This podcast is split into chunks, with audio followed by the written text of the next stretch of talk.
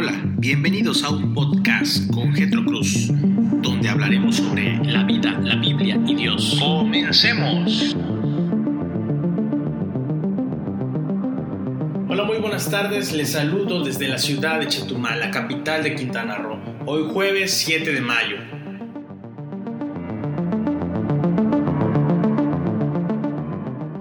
Antes que nada quisiera agradecerles a todos ustedes quienes se han dado la tarea de poder compartir estos podcasts durante estos días. Me da mucha felicidad el poder saber que ustedes están siendo edificados, confrontados a la luz de la palabra. Bueno, la intención del día de hoy es continuar con esta serie referente al matrimonio y hoy quiero tocar un tema en especial. El día de ayer tuve la oportunidad de visitar a un amigo pastor y hablar acerca de este tema y me dije, quiero compartirlo a través de un podcast, así que los invito a que se queden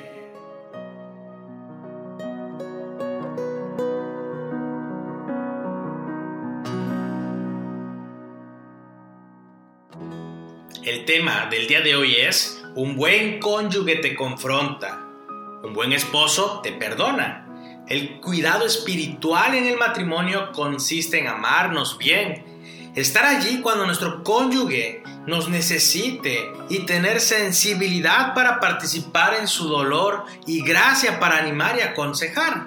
Además, el cuidado espiritual involucra tener amor suficiente para confrontar a nuestro cónyuge y responder a su confesión de pecado cuando sea necesario. Tareas que evidencian de manera especial nuestra necesidad de Dios, el llamado que Él nos hace en el matrimonio de edificarnos mutuamente. Es imposible de realizar esta labor a través de nuestras propias fuerzas. Debemos ser vaciados primeramente para que Dios nos pueda llenar. Necesitamos ser humillados para que Dios nos pueda usar. Y también ver nuestra necesidad para que podamos ir a Él en busca de ayuda.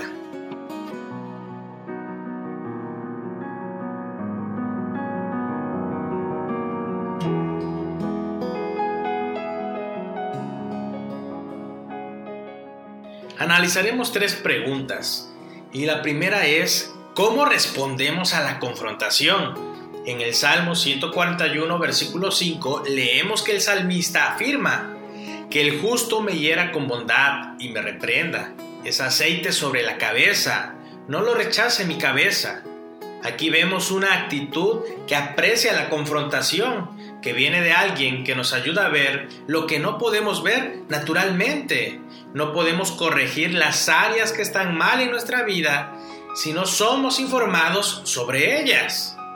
La respuesta natural cuando alguien nos señala una falta es defendernos y no escuchar en realidad lo que se nos dice. Por lo tanto, debemos aprender a escuchar la confrontación con humildad y en oración. Cada cónyuge en la relación necesita confesar y pedir perdón cuando es confrontado y aunque podemos solicitar algún tiempo para procesar la situación y orar cuando ocurre la confrontación, es necesario aprender a tener respuesta rápida en momentos así, agradeciendo y afirmando a nuestro cónyuge por hablarnos la verdad. Tu pareja te sirve de manera significativa al ayudarte a reconocer tu pecado como creyentes, nos contradecimos cuando oramos y le decimos a Dios, ten misericordia de este miserable pecador, hablando de nosotros, para más tarde enojarnos cuando nuestra pareja nos confronta acerca de nuestro pecado. ¿No acabamos de orar que somos pecadores? Si delante de Dios ya hemos dicho que necesitamos gracia, es contradictorio enojarnos cuando se nos señala una falta, por lo tanto, si nos enojamos al ser confrontados, nuestra fe está fallando de algún modo.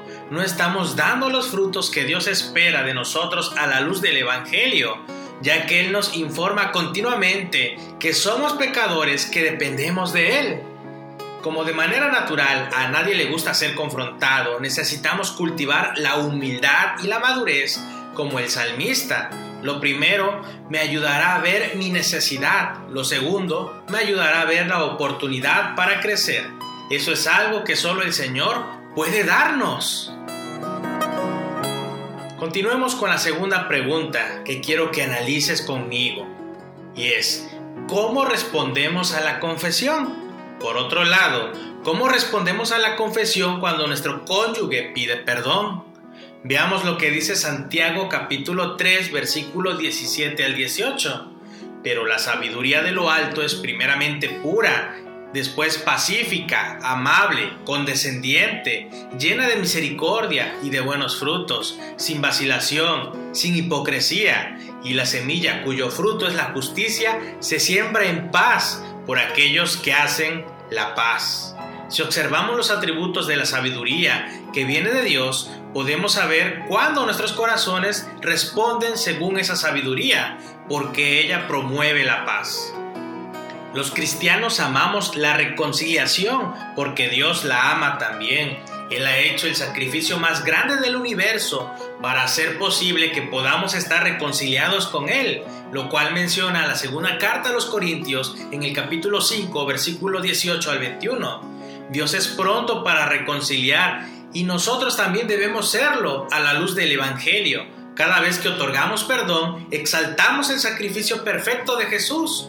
Por tanto, debemos aprender a decir a nuestro cónyuge, estás perdonado. También debemos dar gracias cuando piden perdón y confiesan su pecado, mientras afirmamos nuestro amor y respeto por nuestra pareja. En esos momentos también es necesario confesar, reconocer y arrepentirnos de cualquier pecado en nosotros que pudo haber contribuido al incidente en que nuestro cónyuge pecó. Entonces, los dos deben declarar el episodio como pasado, muerto y enterrado, como ambos cónyuges continuando hacia adelante, entendiendo que la reconciliación debe tener como meta un cambio real. Estas situaciones de confesión son excelentes oportunidades para exaltar la gracia de Dios. No perdonar es desobedecer a Dios y escoger el camino seguro a la amargura. Nuestra razón para perdonar no es que la otra persona lo merezca, sino que Dios nos los está ordenando. Y esto es el resultado de la transformación, el querer perdonar, porque perdonar es amar. Como conclusión, el tercer punto, la evidencia de gracia en acción.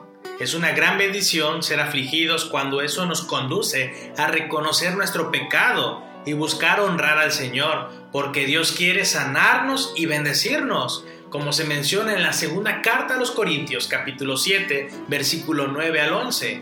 Hay liberación de cargas en nuestras vidas cuando reconocemos nuestras fallas, somos perdonados y perdonamos, reflejamos en lo temporal lo que ocurre eternamente.